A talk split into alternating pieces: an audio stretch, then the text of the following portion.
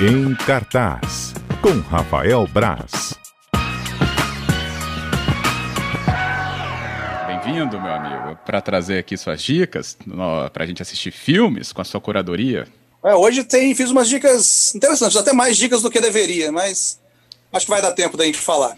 É, Vamos lá, então. começar pelo começar por Rosa e Momo, um filme italiano que estreou na Netflix na semana passada, que tem a Sofia Loren, a lendária Sofia Loren, né? Já foi considerada uma das mulheres mais bonitas do mundo. A atriz tem dois Oscars em casa.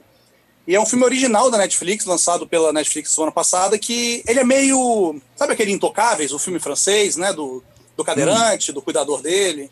Sim. Ele é meio Intocáveis, né? A Sofia Loren vive uma sobrevivente do Holocausto, que é ex-prostituta, que cria uma amizade, uma relação de amizade com um menino imigrante sudanês, senegalês, minto, que é aquela coisa, não começa muito bem, eles começam se estranhando ali, mas logo a relação deles se desenvolve muito bonita. É um filme que tem um pouquinho de diversão, assim, ele tem um quê divertidinho, mas ele é um grande drama para arrancar lágrimas dos olhos dos, dos nossos ouvintes, de quem quiser assistir ao filme. E já estão falando muito dele, da Sofia Loren no Oscar, dela está indicada depois de 60 e tantos anos, se eu não me engano, da última indicação dela.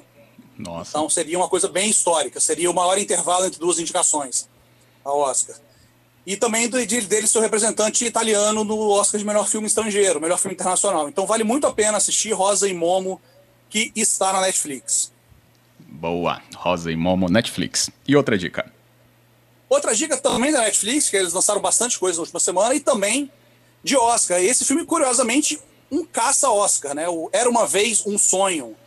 Ah. É, ele, ele, ele, caça Oscar porque as duas protagonistas do filme, a Amy Adams e a Glenn Close juntas, têm 13 indicações e nenhum prêmio.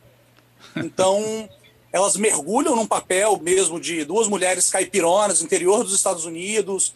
É, o filme é, é, é, uma história real, uma autobiografia do, do J.D. Vance, que é o menino do filme, mas quem brilha mesmo são as duas atrizes né, mais experientes que uma a Amy Adams vive a mãe dele e o a Glenn Close vive a avó. E é um, é um retrato de, do interior dos Estados Unidos mesmo. E aquela coisa bem caipirona, bem conservadora. É, o menino vive uma, uma, família de abusos, de, de muita violência, de drogas. Só que o filme é, apesar de duas grandes atuações, da Amy Adams e da Glenn Close, o filme é bem vazio. Ele é um veículo para as duas atrizes brilharem, e só. É, o resto do filme parece que o Ron Howard, que também é um diretor premiado, ele venceu o Oscar por Uma Mente Brilhante e por Apolo 13, ele parece que ele não soube explorar o que ele tinha em mãos. Ele tinha uma ambientação muito legal, tinha um cenário, as cidades, os personagens coadjuvantes ali são muito legais. Ele não soube explorar isso em favor do filme. O que ele fez foi dar um veículo para as duas atrizes, que são ótimas atrizes, tentarem uma indicação ao Oscar e pelos boa, pelo burburinho é bem capaz de rolar essas indicações, de rolarem essas indicações. Então tá lá na Netflix, estreou terça-feira, dia 24. Era apenas um sonho, baseado numa história real. Tem um quê de emoção também ali, quem gosta de um drama mais pessoal ali, pode pode assistir, que é um filme bonito, só que ele é um pouco vazio demais. Ele é um filme ele tenta forçar o espectador dele a a chorar. É tipo, você tem que chorar, você tem que chorar, você tem que chorar. Ao contrário do Rosa e Momo, que não faz isso, que é, um, é uma emoção natural. Então são dois filmes até bem ligados um ao outro pelas suas diferenças aí. Captei. Ressalta-se que Glenn Close nessa semana estava aí no noticiário porque ela falou que a Fernanda Montenegro tinha que ter ganho aquele Oscar em 99, né? É, o pior é que quem ganhou foi a, a Gwyneth Paltrow por um filme horroroso que é o Shakespeare Apaixonado, sabe? Então é uma pena. É, a Glenn Close merece o Oscarzinho dela também, e Fernandona com certeza mereceria pelo Central do Brasil, que é, é um filmaço. As próprias atrizes que estavam concorrendo com elas até hoje não entendem, não entendem porque ela ganhou, não ganhou, né?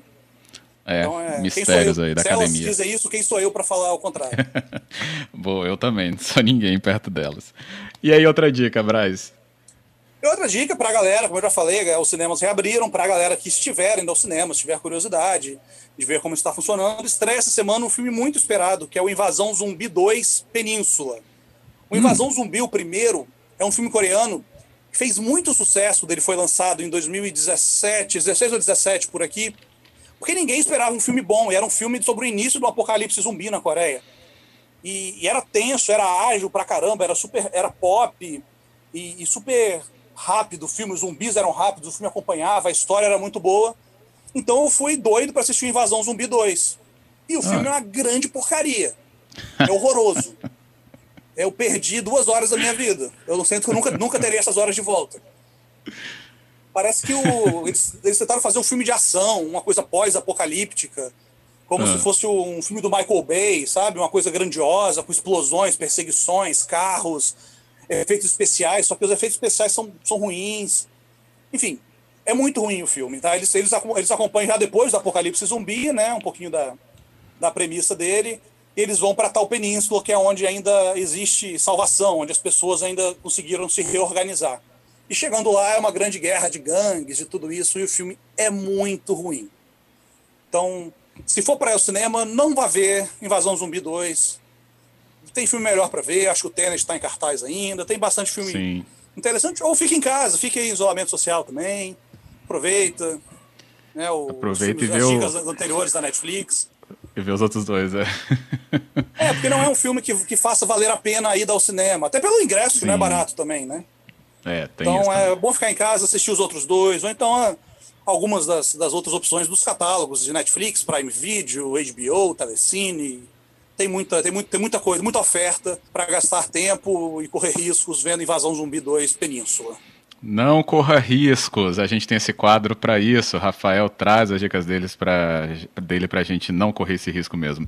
Olha, Rose Momo tem aqui a participação da Cláudia. Ela falou: Não quero perder esse filme mesmo. Ainda bem que você me lembrou, Braz, que eu estava tentando lembrar este nome.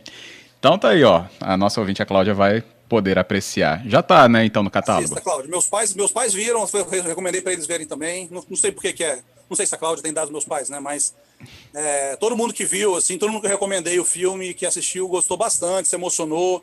É uma história bonita, é divertida, vale muito a pena. Ótimo. É isso.